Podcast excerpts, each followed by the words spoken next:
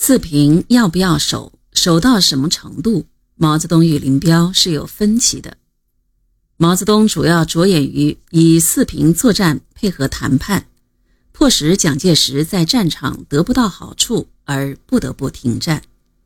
所以，四平作战逐渐从外围战争发展到城市阵地防御作战，逐渐演化成一场旷日持久的阵地战。林彪主要从军事角度考虑，认为应以打运动战为主，不以保守城市为主。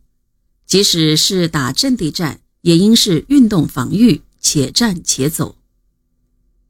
如果在四月底五月初，当东北和平的前途已很渺茫，敌军主力又集中向四平推进的时候，主动放弃坚守四平，或许对后来作战更为有利。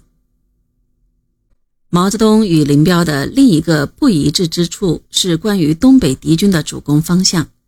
毛泽东认为四平为国民党军的主攻方向，本溪方向为国民党军的辅助方向，而林彪认为国民党军的方针是先南后北。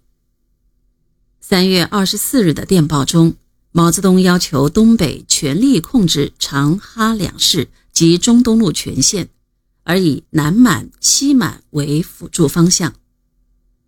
二十五日，林彪在电报中判断，敌今后将以主力完成对南满的占领，其一部由铁岭向北逐步推进，待其南满主力北移后，再沿长春路做大的前进。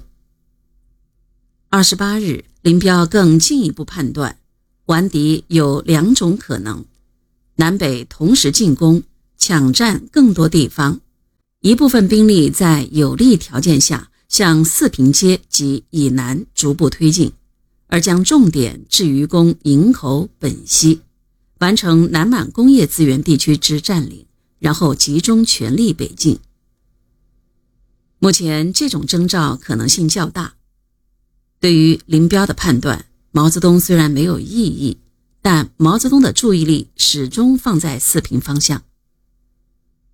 四月二十一日，毛泽东指出，过去蒋军作战重心放在南面，是因估计长哈苏军不会速撤；现在蒋军作战重心已经放在北面，以争夺长哈为目标。在这个问题上，杜聿明后来有个回忆。披露了这段历史。三四月间，国民党犯了南北两线平分兵力的错误。到四月底，四平久攻不下，乃决定先攻本溪，后攻四平。这样看来，毛林的判断都与实际存在着距离。在四平防御战中，毛泽东与林彪在作战指导上一致之处大于分歧。如果说有分歧，主要是在四平要不要坚守，守到什么程度和如何坚守上。毛泽东主要着眼于以四平作战配合谈判，使蒋介石在战场上得不到好处而不得不停战。在一个多月的时间里，东北大地几乎出现和平的曙光，东北停战似乎马上就要实现。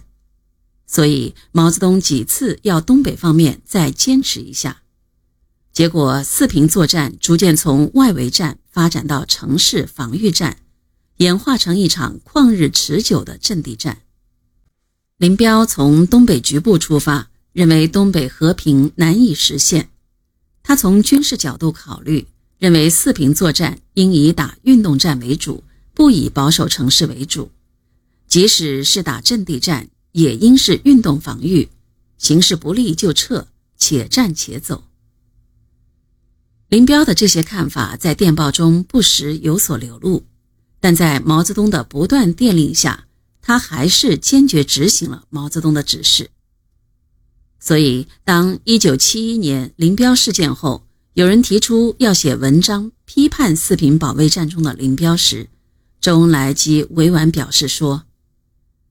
四平保卫战要研究一下，如果可以不写，就不一定写了。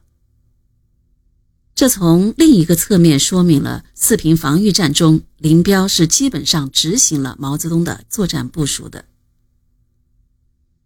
四平之战的帷幕落下了，东北和平走到了尽头。后来的停战不过是双方喘口气而已，战场上的较量将最后决定谁是黑土地上的主人。